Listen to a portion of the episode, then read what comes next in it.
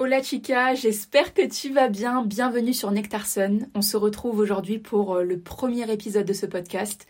J'ai trop hâte de te parler de la gentille parce que c'est vraiment, euh, comment dire, c'est vraiment le mot commun à toutes les femmes que j'accompagne en réalité. Et c'était, j'étais une gentille fille par le passé. Je vais tout expliquer. On va commencer tout de suite et euh, pourquoi pas donner une définition de la gentille fille c'est le syndrome de la gentille parce que il y a le fait d'être gentil et il y a le syndrome de la gentille En fait, la gentille elle est née pour l'approbation des autres. Elle fait tout ce qu'elle fait pour être acceptée, pour être reconnue par les autres. En fait, c'est une personne qui est aimable, calme, mais surtout, elle ne fait pas d'erreur. Et donc, si elle ne fait pas d'erreur, alors elle ne prend pas de risques. Là, je vais te donner des points qui sont communs et si toi tu te reconnais dans quelques-unes d'entre elles, potentiellement tu es une gentille fille. Et en fait, je pense que une très grande partie des, femmes sont des gentilles filles parce qu'on a été élevées de cette manière-là. En fait, l'idée principale qui est consciente dans la tête de la gentille fille, consciente ou inconsciente d'ailleurs, c'est l'idée qu'il faut être gentil avec tout le monde pour être aimé et accepté.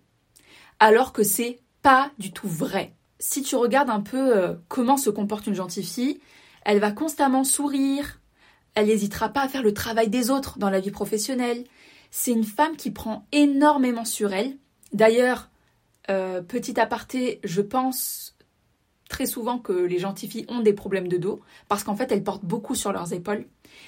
Euh, ce sont des femmes qui prennent sur elles, donc euh, qui aussi prennent soin des autres en premier lieu avant de prendre soin d'elles.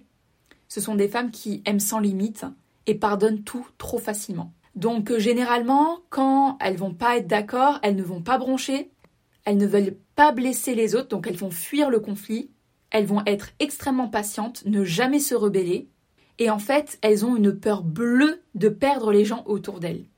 La peur bleue en fait de la gentille fille, c'est qu'on ne l'aime pas. Et quand on leur manque de respect, peu importe, elles vont croire qu'elles le méritent. Et c'est ça en fait le gros problème, surtout dans les relations amoureuses. Par contre, si on me critique, alors là, c'est la fin du monde. Le problème, c'est que la gentille fille, elle va euh, attirer à elle des hommes, des femmes, des gens autour d'elle qui vont en profiter, malheureusement. Qui vont en profiter, qui vont dépasser les limites et qui vont profiter de sa gentillesse. C'est là, en fait, que l'expression trop bon, trop con prendra tout son sens. En fait, l'équilibre est la clé dans tout. Quand vous avez une qualité, mais qu'elle est en excès, elle devient mauvaise la clé dans la vie, c'est l'équilibre. Donc même que vous soyez gentil, mais que vous soyez trop gentil, ça devient un défaut. Et ça, c'est très important de le savoir. Tout est équilibre, tout est à mesurer. D'accord? Ne pas être une gentille fille ne veut pas forcément dire être une méchante fille. Absolument pas. C'est, c'est pas ça le contraire euh, d'une gentille fille. Je pense que quand on est une gentille fille, et moi, c'est, je ne le comprenais pas par le passé, je ne le comprenais pas c'est que j'étais tout le temps fatiguée, tout le temps fatiguée. Pourquoi? Parce que la gentille fille se suradapte aux autres constamment. Elle s'adapte et s'adapte et encore. Et c'est extrêmement fatigant et ça prend énormément d'énergie. Parce qu'en fait, on lui en demandera encore plus, puisqu'on voit qu'elle est prête à faire beaucoup pour les autres et qu'elle s'adapte. On n'hésitera pas en fait. On ne verra pas son mal-être parce qu'elle le cache bien par un sourire. Alors d'où ça vient en fait cette expression, ce syndrome de la gentille fille? D'où ça vient? Il y a plusieurs origines euh, à ce syndrome-là. La première chose, c'est la société. Déjà, il faut comprendre que dans la société, on éduque de manière différente les filles et les garçons. On va plus demander aux filles de faire attention. Et aux garçons, aux petits garçons, on va plus les encourager à recommencer. Et ça déjà, juste dans cette manière d'éducation, il y a une grande différence on va vraiment pousser les filles à être sages, à être calmes, voilà, à être sages comme des images. Cette expression, elle est incroyable. Pour moi, c'était quelque chose de super bien. Quand la maîtresse me disait tu, Myriam, tu es sage comme une image, mais une image, ça ne bouge pas. Vous vous rendez compte ou pas? Une image, ça ne bouge pas. Donc en fait, c'est pas normal. Et c'est là maintenant que je m'en rends compte, mais c'est pas normal. Aussi, à l'école, on a été noté. Moi, je me souviens que lorsque j'étais au CP, on me donnait des notes en fonction donc du vert, de l'orange ou du rouge. On nous donnait des notes à l'oral. On nous classait. On a été catégorisés des plus intelligents aux moins intelligents depuis tout petit en fait. On a grandi donc avec l'idée qu'on ne pouvait pas faire d'erreur et qu'il était préférable de se conformer et de faire plaisir. Et ça, c'est très important dans notre éducation, encore plus en tant que petite fille, parce que la petite fille, encore pire, on lui a dit de s'asseoir et de rester sage comme une image, de ne pas trop parler, de ne pas trop bavarder, de ne pas trop en faire, de ne pas trop en faire, pardon. Aussi, ça vient aussi des compliments que l'on reçoit. Une petite fille, on va beaucoup plus lui dire Oh, elle est si jolie, oh, elle est si sage. Allez, fais plaisir à ta maman. Fais-lui un bisou. En fait, les femmes, elles sont complimentées sur leur beauté depuis toute petite. Alors que les garçons, on les complimente sur leur performance. Oh, bravo, c'est bien, t'as fait ça. Allez, tu peux le faire encore une fois. En tout cas, dans ma génération, les années 80, les années 90, on a été éduqués de cette manière-là. Je dis pas qu'aujourd'hui les petits garçons et les petites filles sont éduqués de cette manière-là. Je pense que ça a évolué et que ça a changé. Donc, dans l'imaginaire commun, il est important pour une femme d'être belle et d'être élégante et pour un homme d'être performant. Aussi, je pense que ça vient du rôle que tu as dans ta famille. C'est-à-dire que si tu es l'aîné, une fille aînée dans une famille maghrébine ou dans une famille noire ou dans une famille turque, peu importe, avec une double origine, euh, une double culture, pardon, alors là, euh, c'est directement, je pense que la plupart ont le rôle de la gentille fille en fait, le syndrome de la gentille fille. Moi, je suis l'aînée dans ma famille et je sais que j'ai dû avoir ce rôle de fille modèle en fait. Je devais donner l'exemple. Donc le rôle que tu as dans ta famille est très important et je pense que ça guide aussi euh, la manière dont tu es gentil ou pas. Ça, c'est juste une déduction que j'ai faite de moi-même, mais aussi de mes coachés. Ensuite, il y a la culture et les traditions. Dans les cultures arabes, turques, africaines, etc., Europe de l'Est aussi, c'est extrêmement valorisé d'être une gentille fille. Dans les cultures et dans les traditions, une femme doit avoir un bon comportement, toujours. Il ne faut pas qu'elle parle trop fort, il ne faut pas qu'elle se fasse remarquer, il faut qu'elle fasse plaisir à ses parents, il faut qu'elle suive le chemin que ses parents ont décidé pour elle.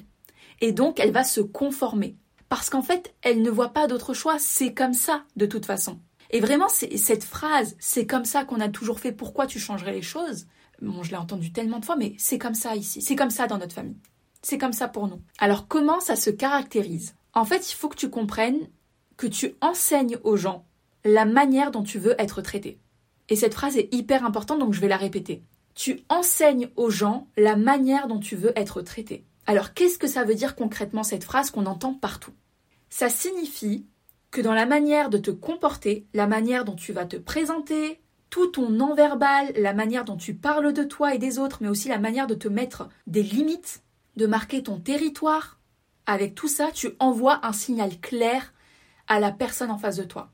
Et là, il y a plusieurs possibilités. Et ça, c'est totalement inconscient. Hein. c'est totalement inconscient. Ça fait partie de notre nature humaine. Soit la personne se dit je dois respecter cette femme parce qu'elle connaît sa valeur, je ne peux pas jouer avec elle. Ou la deuxième solution, c'est elle est trop gentille et je vais tenter des choses et je vais en profiter. Ou la quatrième, ou la troisième, pardon, bon, elle est trop, euh, elle est trop dure, je vais euh, partir. C'est pour ça qu'en fait, de par la manière dont tu vas te présenter, de par la manière dont tu vas te comporter, tu envoies un message implicite à ton interlocuteur. Et ça, c'est hyper important de le comprendre. Hyper important. C'est la clé pour, pour, se sortir du syndrome de la gentille fille. Quand tu es une gentille fille, tu es euh, guidé par la phrase fais plaisir. Fais plaisir, fais plaisir constamment à tout le monde.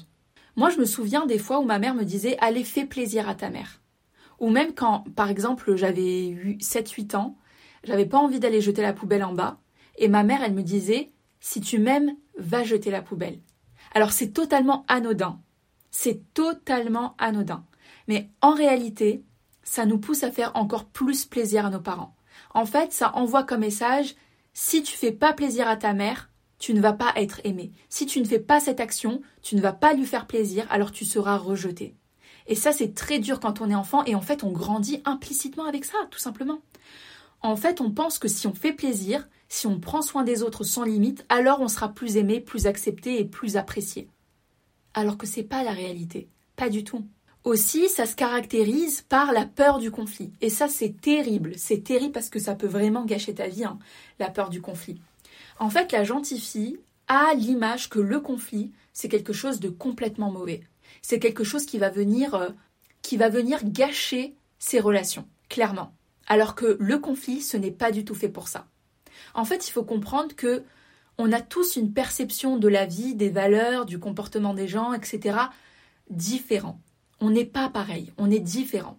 Quand par exemple tu es dans un couple et que tu as une personne qui pense A et que l'autre elle pense C, il va falloir se confronter au conflit pour réguler tout ça et pour se mettre à peu près sur la même longueur d'onde. Et ça c'est hyper important et il n'y a que le conflit qui peut permettre de trouver un terrain d'entente. Un conflit qui est bien amené. Donc pour elle c'est une douleur qu'elle veut à tout prix éviter. En fait elle a été élevée comme ça ne te fais pas remarquer, ne m'apporte pas de soucis, ne m'apporte pas de problèmes. Pour revenir euh, à la génération, à la première génération issue de l'immigration, qui est arrivée en France. En fait, les parents ont élevé cette première génération en disant que ça va pas être facile, qu'il y aura du racisme, on n'est pas chez nous, c'est vraiment cette phrase, on n'est pas chez nous et qu'on ne sera pas accepté. Alors tu vas devoir te suradapter. Tu dois être encore plus gentil, encore plus t'adapter, encore plus d'efforts, faire encore plus d'efforts et encore moins prendre de risques. Parce qu'en fait, on a été élevé comme ça. Et il faut comprendre que les traumatismes se transmettent de génération en génération. C'est codé dans l'ADN en fait. C'est codé dans l'ADN. Ce qu'il va se passer, c'est qu'au travail, la gentille fille, elle peut se faire écraser par les roues d'un camion, il n'y a personne qui la remarquera. Et vraiment, elle fait tellement plaisir aux autres, elle fait tellement passer le travail des autres avant le sien, elle ne remarque pas sa valeur d'ailleurs, qu'en fait la gentille fille n'évolue pas dans sa carrière. Elle gagne un salaire qui est moins moindre par rapport aux autres, par rapport à ses collègues. Et donc elle n'évolue pas. Et donc après elle devient euh, dégoûtée du monde du travail. Mais oui, mais c'est parce que c'est l'image que tu renvoies. Et ça c'est difficile de se dire mais c'est quoi l'image que je renvoie auprès de mes collègues, auprès de mes supérieurs dans le monde professionnel? Comment est-ce que je me comporte avec eux? Est-ce que je leur rends trop service? La gentille avec les hommes, ça va être la même chose. En fait, elle tombera pas sur des hommes, elle tombera sur des garçons. Et là, il y a plusieurs possibilités. Soit elle se fera manger tout cru par un homme qui abusera de sa gentillesse et qui lui fera croire n'importe quoi, elle y croira parce qu'elle sera amoureuse, et au pire des cas, elle se fera ghoster par un moins que rien et elle souffrira. Au mieux, elle se fera éconduire par cet homme parce que pour lui, c'est dans la poche en fait, et il va s'ennuyer avec une gentille fille. Avec ses amis, bah, ça n'ira que dans un sens. Elle rendra service, mais elle n'aura rien en retour. Elle leur donne tout, il ne leur donne rien. Avec sa famille, elle rend service, c'est pareil. Elle, elle accepte absolument tout. Elle dira oui par peur de blesser, même si au fond d'elle, elle dira non et elle mettra aucune limite. Et dans le pire des cas, elle ne vivra pas sa vie parce que ses parents auront tout décidé pour elle en fait. Et je vais te raconter un peu mon histoire j'étais une nice girl, mais à un point inimaginable, parce que j'ai été conditionnée à être comme ça. Quand ma mère, elle me décrit, je vous jure, quand elle me décrit auprès des autres, bon, plus trop maintenant parce que j'ai beaucoup changé, mais elle disait, elle est sage, je la laisse dans un coin, elle ne pleure pas quand j'étais enfant, quand j'étais bébé. C'est comme si elle n'était pas là.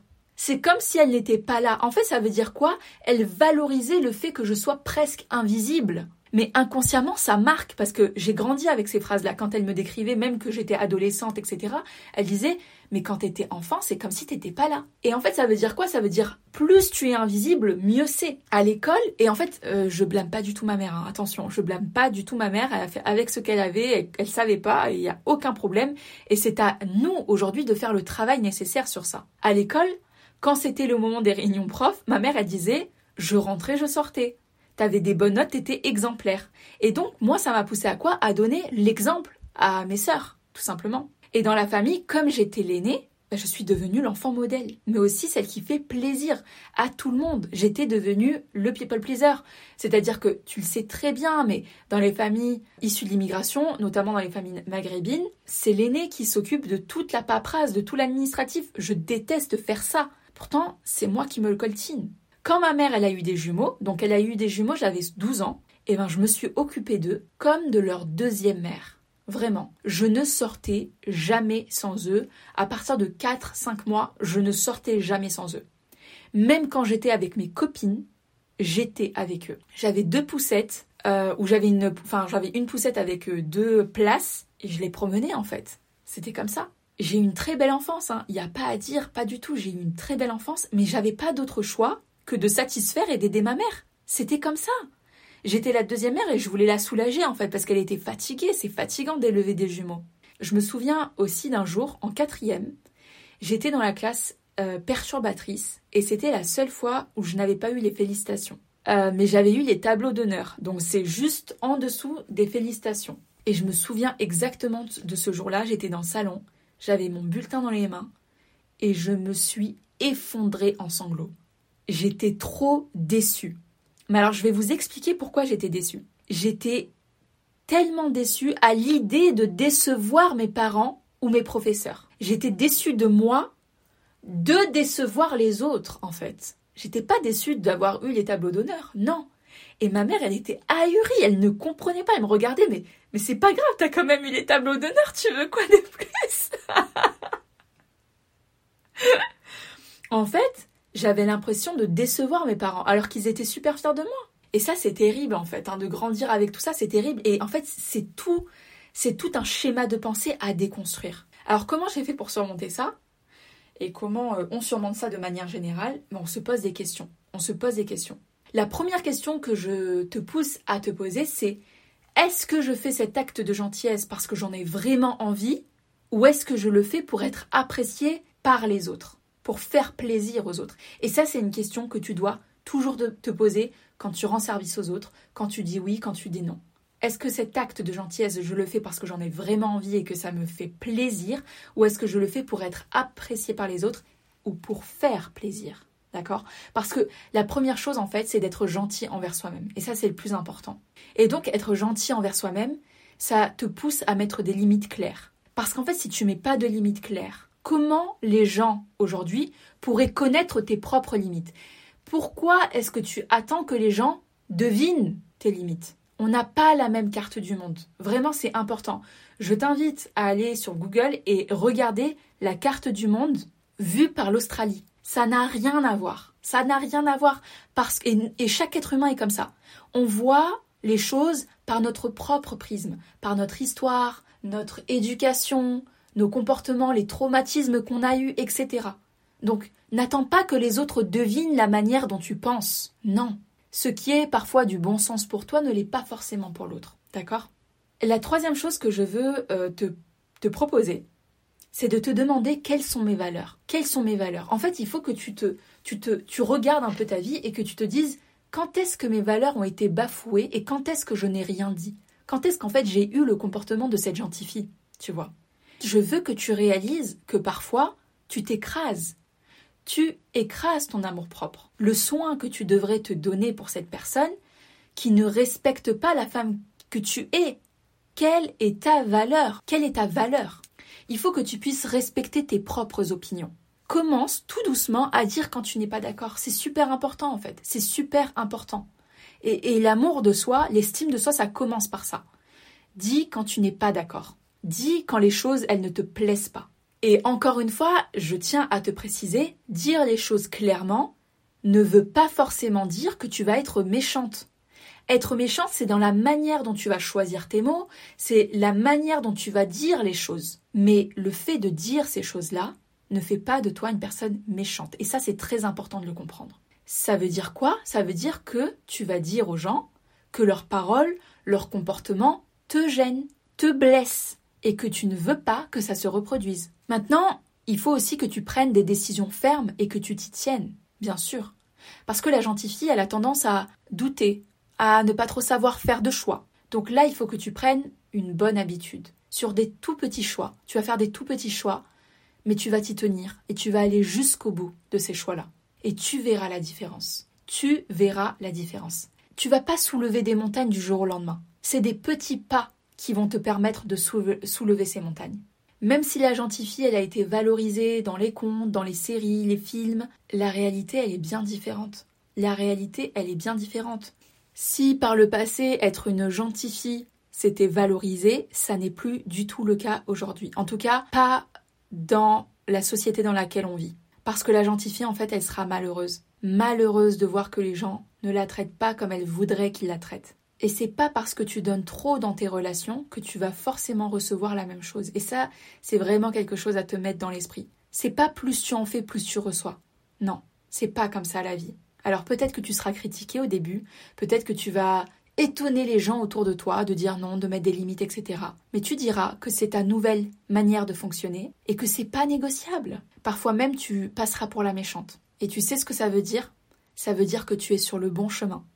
Et ouais, t'es sur le bon chemin pour avoir une bonne estime de toi, en réalité. Et de toute façon, tout passe par l'amour propre, parce que l'amour de soi n'attend aucune validation, si ce n'est la tienne, et la première chose à intégrer désormais, c'est d'avoir de la compassion pour toi. Pourquoi, vraiment, j'aimerais terminer sur ça, pourquoi est-ce que tu aurais de la compassion pour les autres et pas pour toi? N'es-tu pas la personne la plus importante de ta vie? Si toi, tu n'es pas là pour toi, qui Qui alors? Qui? Et j'aimerais terminer sur cette phrase ne mets jamais, au grand jamais, ta valeur entre les mains d'une autre personne. Même si c'est l'amour fou, tu ne sais pas. Et même c'est, c'est pas sain. Ce n'est pas sain de mettre sa valeur dans les mains d'une autre personne. J'ai terminé sur euh, le concept de la gentille le syndrome de la gentille N'hésite pas à me mettre 5 étoiles, à me laisser un petit, euh, un petit commentaire. Vraiment, ça me ferait trop trop plaisir. Et à me suivre sur Instagram, donc le lien est dans la description. Aussi, j'aimerais terminer avec une petite recommandation. Alors en ce moment, je sais pas pourquoi, je me suis dit là, oh, j'ai envie d'écouter Céline Dion. Je trouve qu'il y a un album de Céline Dion qui est trop sous-estimé. Je crois qu'il n'y a pas beaucoup de gens qui connaissent cet album. Mais moi, c'est mon album favori. C'est l'album Une fille et quatre types. Et en fait, c'est à l'époque où Céline Dion, donc euh, cet album-là, il est sorti en 2003. Et je me souviens que je l'écoutais sur la chaîne IFI. Ma mère, elle avait acheté des CD. Et moi, j'écoutais, euh, j'écoutais Céline Dion, Lara Fabian, Chimène Badi, Francis Cabrel, bien sûr. Mais euh, cet album-là, il est incroyable en fait. J'ai l'impression d'être dans un marché, dans le marché à Saint-Raphaël, en train d'écouter ça dans mes écouteurs. Je sais pas, ça me transporte. Et vraiment, mes titres favoris, et je t'encourage à les écouter, ils sont, c'est trop beau en fait, c'est de la poésie. C'est Tout l'or des hommes, Retiens-moi et Je t'aime encore. J'adore ces titres. Franchement, Céline Dion, euh, elle est indémodable. Hein. Euh, ces titres de 2003, ils sont encore d'actualité aujourd'hui, ça ne change pas. Parce que l'amour ne change pas en fait. Le sentiment amoureux, bien sûr. Hein. Donc voilà, Chica, je te laisse et je te souhaite une excellente journée ensoleillée. Et je te dis à très bientôt pour le prochain épisode. Hasta luego!